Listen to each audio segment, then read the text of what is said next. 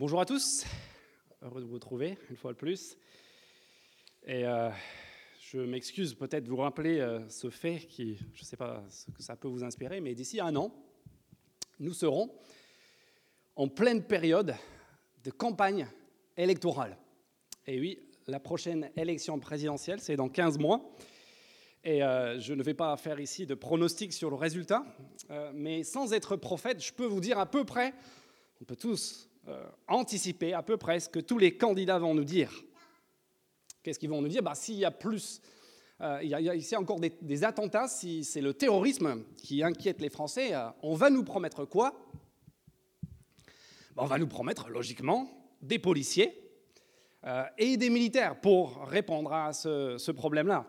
Si c'est le virus qui inquiète encore, on va nous promettre plus de soignants, plus de scientifiques, plus de médecins, pourquoi? Parce qu'on a tous notre idée, à un moment donné, de qui il nous faut pour se porter mieux.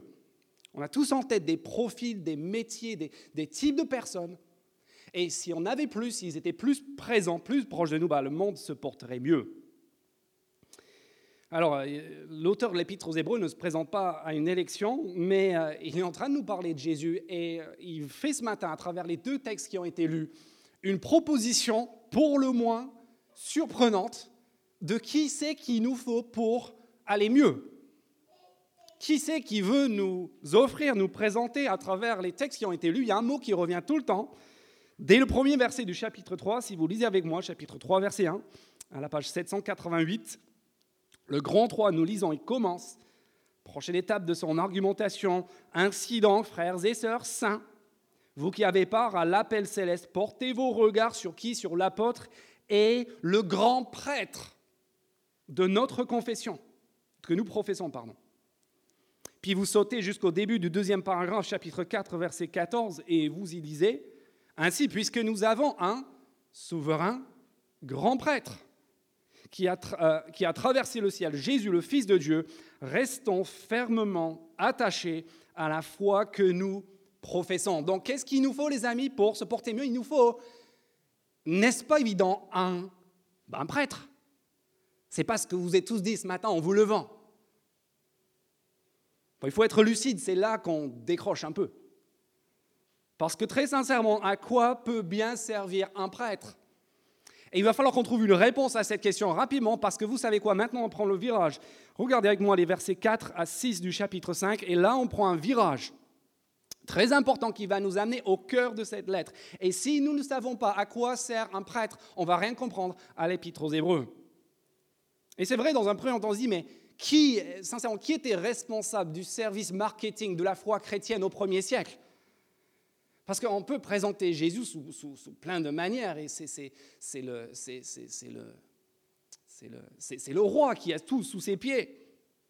C'est un super héros qui va te régler tous tes problèmes. C'est le super médecin qui va soigner tous tes problèmes et toutes tes maladies. Mais là, ils ont, je ne sais pas qui a eu cette ils ont, ils ont dit, on va, le présenter comme un prêtre.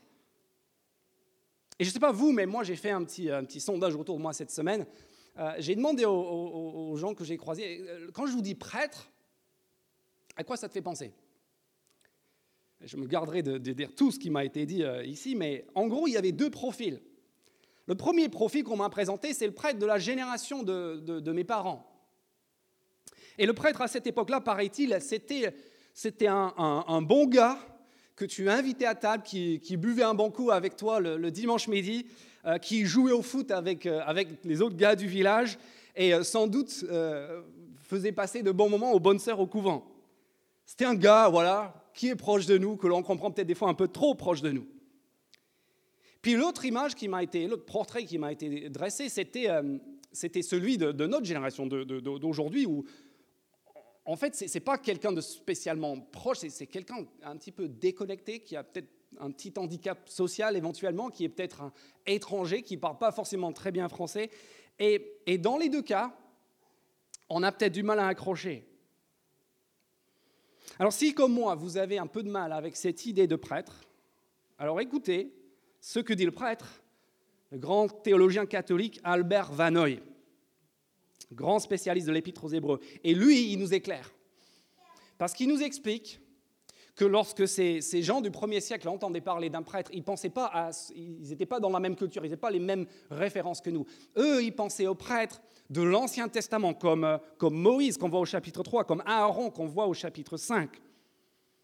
Et le prêtre, dans cette culture-là, c'était pas un mec bizarre, un mec, déconnecté, c'était en fait un vecteur de trois choses vitales pour nous tous de la part de Dieu envers son peuple. Il était vecteur de la direction de Dieu à travers son enseignement en tant que source de, sagesse et de conseil et d'instruction et d'orientation. Ensuite, il était vecteur du pardon de Dieu. C'était celui qui pouvait nous permettre d'être, parce qu'on veut tous être, n'est-ce pas, être en paix avec nous-mêmes, avec Dieu bien sûr, et aussi avec les autres. Et en troisième lieu, c'était le vecteur des bénédictions de Dieu. C'était celui qui pouvait te permettre d'être épanoui, d'être heureux, d'accéder à la prospérité et au bonheur aussi bien terrestre qu'éternel. En gros, le prêtre, il était à la fois, pour ces gens, il était à la fois le, le médecin et le psy et le conseiller conjugal et familial.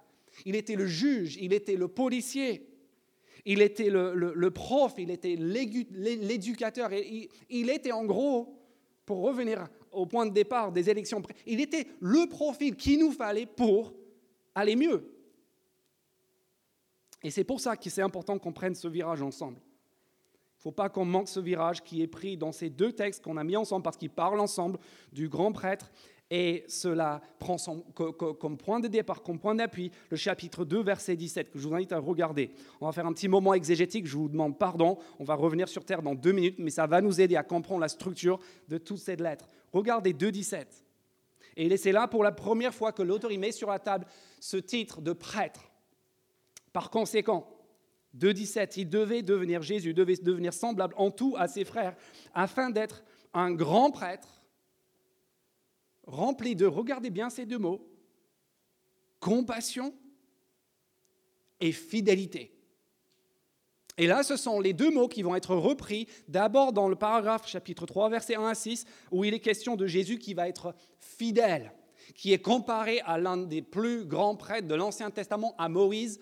Et le propos, c'est de dire, ce Jésus, il est fidèle, il est un prêtre fidèle comme Moïse. On va voir ce que ça veut dire dans un instant. Et puis dans un deuxième temps, on va voir à partir du chapitre 4, verset 14 jusqu'au chapitre 5, verset 10, qu'il est, ce deuxième mot, il est aussi 2.17, rempli de compassion, comme les fils d'Aaron. Il est celui qui peut être non seulement un guide fidèle comme Moïse, mais aussi un secours compatissant comme Aaron et ses fils. Parce que jusque-là, dans cet épître, Jésus, qui était-il? Il était le, le Fils. Si on revient au chapitre 1, verset 5, on prend le point de départ, la première parole que Dieu a prononcée au sujet de son Fils, au sujet de Jésus, c'était tiré du psaume 2, verset 7. 1, 5, en effet, auquel des anges a-t-il déjà dit, Tu es mon Fils, psaume 2, verset 7, je t'ai engendré aujourd'hui.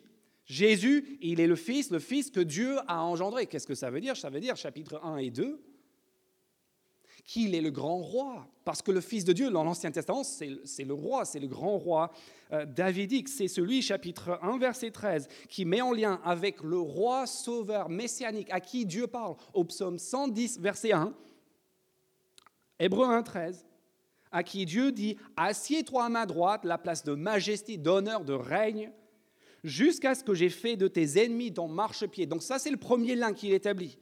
Le, roi, il est le fils il est le roi, et le roi, ce n'est pas n'importe quel roi, c'est le roi messianique, le grand roi sauveur qui devait venir, à qui Dieu parle au psaume 110, verset 1. Et ensuite, c'est là qu'il faut s'accrocher. Et ensuite, l'auteur de l'Épître aux Hébreux, il fait quelque chose que jamais personne d'autre n'a fait dans tout le Nouveau Testament. Il poursuit sa lecture. Il poursuit sa lecture du psaume 110 qui part de la déclaration de Dieu à son roi, à son Messie, assieds-toi à ma droite jusqu'à ce que j'ai mis tous tes ennemis sous ses pieds, il poursuit sa lecture et puis il tombe sur le verset 4. Et c'est le verset 4 que nous lisons, qui est cité maintenant au chapitre 5, euh, versets 5 et 6, suite au psaume 2, 7. L'auteur, quand il parle de Jésus en tant que prêtre, ça le ramène à la case départ, au psaume 2, verset 7. Et il dit ceci, je lis le texte en entier, 5, 4 à 6. Personne ne peut s'attribuer l'honneur de cette charge, donc la charge d'être prêtre, à moins d'être appelé par Dieu comme l'a été Aaron. Christ non plus ne s'est pas attribué la gloire de devenir grand prêtre. Il la tient de qui? De celui qui a dit, Tu es mon fils, je t'ai engendré aujourd'hui. Psaume 2, verset 7. Et puis regardez maintenant, il associe non pas au psaume 110, verset 1, mais au psaume 110, verset 4. Il dit aussi ailleurs, tu es prêtre. C'est là le mot-clé. Tu es prêtre pour toujours, à la manière de Melchisedec. Vous voyez le lien? Puisque Dieu parle tout le long du psaume 110 à la même personne, si il parle à cette personne au verset 1 pour lui dire qu'il est le roi qui a tout sous ses pieds, ça veut dire logiquement qu'il doit aussi être le prêtre du verset 4, à la manière de Melchisedec. Alors Melchisedec, faites abstraction de lui, on va, on va faire le tour de Melchisedec dans trois semaines. Ce matin, on va se contenter déjà de cette idée de prêtre. Et si ces deux textes se trouvent de part et d'autre de la section qui va de 3.7 à 4.13, où Dieu dit, regardez 3.7, ça, ça, tourne complètement autour de cette idée de, de chapitre 3, verset 16. Aujourd'hui, si vous entendez sa voix, n'endurcissez pas votre cœur. C'est que ce que Dieu est en train de nous dire, c'est que Jésus est son fils, et en tant que fils, il n'est pas seulement le roi, il est aussi le prêtre. Et c'est ça que Dieu est en train de nous dire. Et c'est ça qu'on a besoin d'entendre et de comprendre et qu'on va découvrir et creuser dans les prochaines semaines. Ça veut dire en clair, pour arriver au résultat, à ce qui nous intéresse, ça veut dire en clair que ce Jésus, il n'est pas juste le grand roi, il est le grand, il est le grand roi, mais il est aussi le prêtre, c'est-à-dire le vecteur ultime de toutes les bénédictions, de tous les bienfaits que Dieu y désire donner à chaque être humain, vecteur de pardon, vecteur de direction et vecteur de bénédiction. Et en particulier, ce qu'on va voir ce matin, il est, dans un premier temps, avant d'en venir à Melchisedec, il est d'abord comparé à Moïse et Aaron. Il est un guide fidèle comme Aaron, compétent pour diriger le peuple de Dieu. Et il est aussi un secours compatissant pour euh, le peuple de Dieu comme l'était Aaron. Et ce sont les deux choses qu'on va regarder ensemble dans le temps qui nous reste. Donc regardez moi chapitre 3, versets 1 à 6, et regardons ensemble ce guide fidèle comme Moïse. Alors le mot clé, si vous regardez dans vos Bibles, c'est bien le mot fidèle. Verset 2 du chapitre 3, il est resté fidèle, Jésus est resté fidèle à celui qu'il a établi comme Moïse l'a été dans toute sa maison. Ça revient au verset 5. Moïse a été fidèle dans toute la maison de Dieu comme serviteur. Et en fait, cette phrase clé qui est en italique est tirée une fois de plus de l'Ancien Testament. Et pas de n'importe quel endroit dans l'Ancien Testament, mais d'un cadre bien précis, du cadre d'une contestation forte concernant la légitimité de Moïse pour diriger le peuple de Dieu. C'est une sorte de révolte, de révolution qui est montée contre Moïse pour dire, mais qui es-tu pour nous diriger? Et à cet instant-là, le, texte qui est cité ici, nombre 12, 7, ce que vous avez en italique au verset 5, c'est le verdict de Dieu à la fin du procès. On fait le procès à Moïse. Et puis Dieu, il dit, Moïse a été fidèle dans toute ma maison comme serviteur, c'est-à-dire en clair, que Moïse, il est celui qui est fidèle dans le sens d'être fiable, compétent, qualifié, légitime pour diriger et pour guider tout le peuple de Dieu.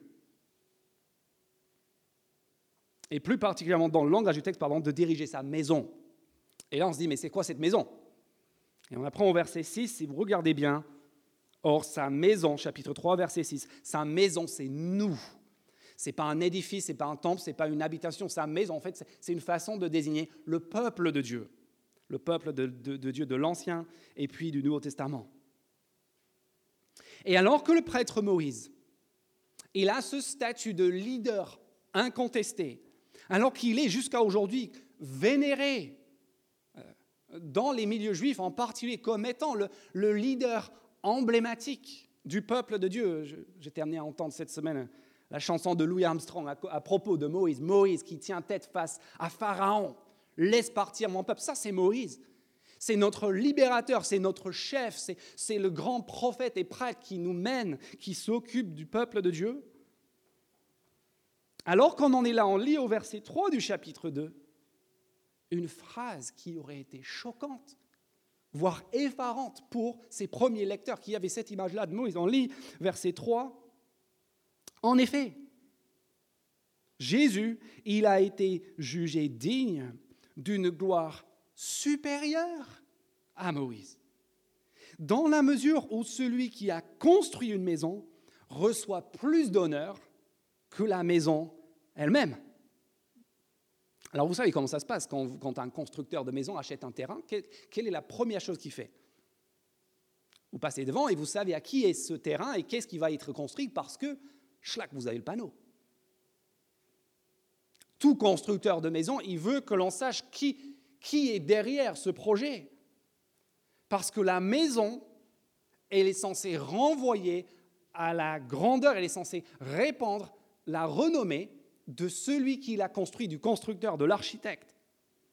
Et en gros, ce que Hébreu nous dit, c'est que euh, Moïse fonctionne un peu de la même façon vis-à-vis de Jésus.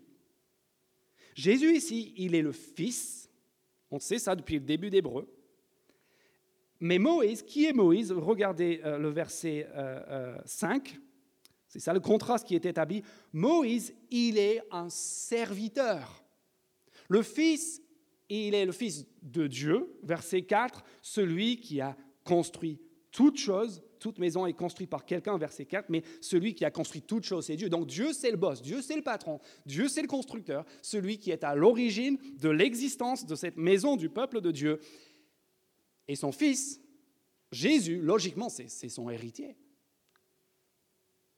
Et Moïse, par rapport à... Moïse, c'est juste un serviteur. Moïse, c'est juste un ouvrier sur le chantier. C'est pour ça qu'on voit au verset 5 que Moïse est un serviteur dans la maison. Et regardez la nuance, verset 6, Christ est un fils à la tête de la maison. C'est-à-dire qu'il est le chef suprême, il est le leader qualifié, légitime, encore plus que Moïse, qui n'était qu'un serviteur dans cette maison. Parce que Jésus, il est le fils du constructeur. Il est le constructeur. Et tout cela, si vous avez suivi, je suis d'accord, le raisonnement juif du premier siècle, c'est un peu perché. Mais cela nous mène à cette question. Question simple, question d'actualité sur qui est-ce que nous, aujourd'hui, nous portons les regards en matière de direction Parce que vous êtes d'accord avec moi, notre soif, notre soif de direction, de conseil, de sagesse, c'est une soif qui est insatiable. C'est pour ça qu'on est tellement sévère des fois avec nos responsables, parce qu'au travail, en politique, dans l'Église, on, on, cherche tous quelqu'un de compétent, quelqu'un de légitime, quelqu'un en qui on peut avoir pleinement confiance. Et quand ces gens nous déçoivent, on les châtie sans merci, sans pitié. Réfléchissez au marché de la direction ce sont des milliards d'euros qui sortent de nos poches chaque année pour que quelqu'un nous dirige. Oui, ce n'est pas parce qu'on a évacué Dieu de notre existence qu'on est moins paumé qu'avant. Personne aujourd'hui ne va chez le prêtre. Très peu de gens. Par contre, qui peut se passer Qui peut passer une semaine sans, consulter son psy sans un rendez-vous avec son coach de vie ou son coach professionnel? Qui peut se passer de son mentor, de son voyant? Qui peut se passer de séries, dix séries? Dit Google. Et donc la question nous est posée, qui c'est que nous nous appelons en premier? Qui c'est que toi t'appelles maman? Ta meilleure amie? Ton avocat? Ton pasteur? Je ne sais pas vous, mais trop souvent, il y a, une personne à laquelle je pense jamais. Ou peut-être en numéro 10 sur la liste. Il y a une personne à, qui on pense, mais surtout quand, on est en dernier recours, quand on a testé tout le reste, quand on a appelé tous les autres et, et, on sait vraiment, vraiment, vraiment pas quoi faire. Et là, on se dit, ah tiens, j'ai un joker. J'ai peut-être appelé Jésus. Peut-être que lui pourrait me filer un coup de main. Pourquoi est-ce qu'on fait? Je pense, je pense qu'on fait ça parce qu'une fois de plus, nous ne voyons pas qui est Jésus.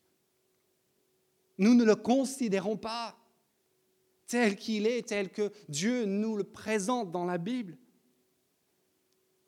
Parce que qui est Jésus d'après ces six versets qu'on vient de voir?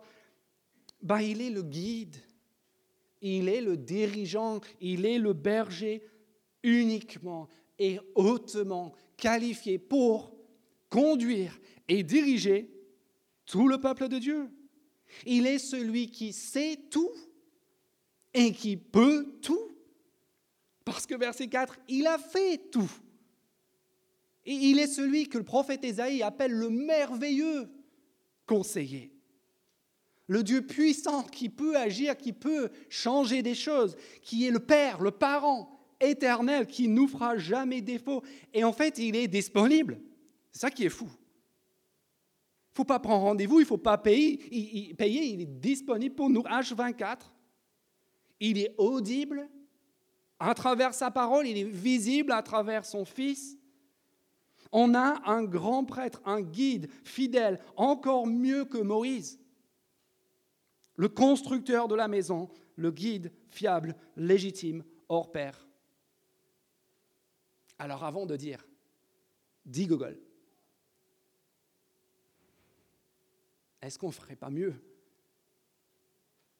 de faire appel à ce prêtre qui est à notre portée pour cela et même si nous avons du mal à le croire, possède une sagesse, une intelligence et des conseils qui sont infiniment supérieurs, infiniment plus éclairés, infiniment plus utiles que tout ce que nous pourrions trouver ailleurs. Dans ce monde-ci, on croit qu'il est celui que la Bible nous présente, ce qu'il est, celui que la Bible nous dit qu'il est. Et ce qui est vrai pour nous en tant qu'individu, là on parle de l'individu, mais si on réfléchit en termes collectifs, bah, c'est encore plus vrai. Si on réfléchit à l'échelle de la maison de Dieu, verset 6, de nous, de l'Église, en fait, ce, principe devient encore plus vrai. Des fois, on me pose cette question, euh, qui c'est qui dirige l'Église des deux rives Et c'est une très bonne question. Et des fois, j'ai l'impression que ce qu'on voudrait, c'est l'organigramme. Mais en fait, pour répondre à cette question, on ne peut pas sortir l'organigramme pour répondre. C'est une question qui est hautement théologique. Parce que que dit ce texte? Ce texte, il nous dit qu'il y a une seule personne qui est à la hauteur. Une seule personne qui est qualifiée il y a une seule personne qui va être qualifiée, chapitre 13, verset 20, comme le souverain pasteur, le souverain berger des brebis. Et c'est bien sûr Jésus, c'est celui qui est le grand roi, le grand prêtre, assis à la main droite de Dieu et qualifié mieux que Moïse pour diriger son peuple. Si vous pouviez dire, ah, moi mon pasteur, en fait c'est Moïse. On serait tous contents d'avoir Moïse comme pasteur, n'est-ce pas? En matière de, leadership et de direction, il, a quand même fait ses preuves. Et Hébreu nous dit, vous savez quoi? À côté de celui qui est à la tête de cette maison, et qui est en train de la diriger, même en cet instant même, par sa parole, comme Moïse dirigeait le peuple de Dieu par sa parole, en tant verset 3, euh, euh, chapitre 3, verset 1, en tant qu'apôtre. À côté de lui, Moïse, Augustin, Calvin, Albert Vanoy, ton pasteur, ton blogueur préféré. Tous ces gens-là, ce sont des petits rigolos. Quelqu'un m'a dit cette semaine, j'ai euh, tellement grandi dans cette église. Ce qui me fait peur, c'est ce qui, va se passer après. Qu'est-ce qui se passe quand je pars? Comment est-ce que je vais faire ailleurs? Bah, J'ai une bonne nouvelle pour nous tous. C'est que le seul guide compétent le seul guide véritablement qualifié, le seul guide légitime du peuple de Dieu, en fait, c'est lui. Et lui, lui, il est partout. Lui, il est disponible à chaque instant. Et c'est pour cela, mes amis, qu'il est tellement vital que pendant le temps qu'on est là, que ce soit pour six mois, pour six ans ou pour six décennies, il est tellement vital que nous portions les regards sur lui et sur personne d'autre. Chapitre 3, verset 1, portant les regards sur l'apôtre et le grand prêtre de notre confession. Mais en tant que grand prêtre, c'est la deuxième chose qu'on va voir ce matin. En tant que grand prêtre, Jésus n'est pas juste un guide fiable, il est aussi, à partir du chapitre 4, verset 14, un secours compatissant. Regardez 4, 15. En effet, nous n'avons pas un grand prêtre incapable de compatir à nos souffrances. Au contraire, il a été tenté en tout point comme nous, mais sans commettre de péché. Et donc, verset 16, Approchons-nous donc avec assurance du trône de la grâce afin d'obtenir compassion et de trouver grâce pour être secouru au moment opportun. Et ça, c'est possible parce que nous avons, dit l'auteur de l'Épître aux Hébreux, un prêtre comme Aaron, comme les fils d'Aaron. Verset 2, qui peut chapitre 5, verset 2, qui peut avoir de la compréhension pour les personnes ignorantes et égarées, puisqu'il est lui-même aussi sujet à quoi? Regardez bien, à la faiblesse.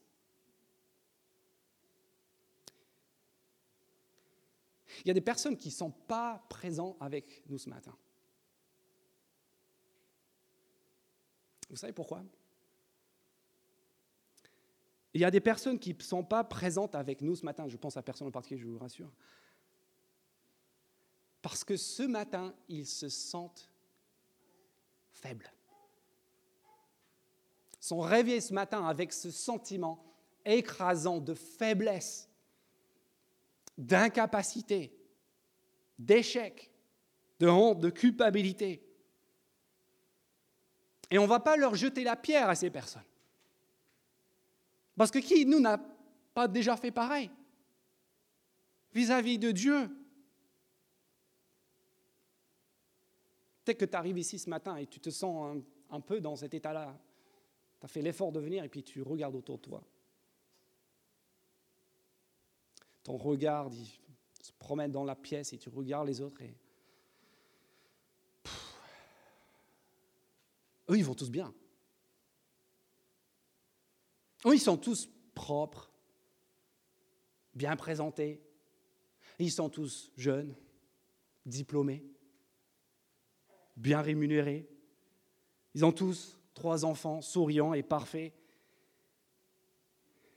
Puis on se regarde à soi-même.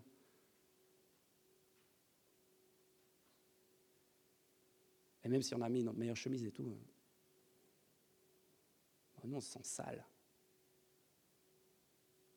se sent coupable. On a le souvenir nos problèmes, nos dossiers, de tout ce qui ne va pas dans notre vie. Et qu'est-ce qu'on fait quand on fait ce constat-là?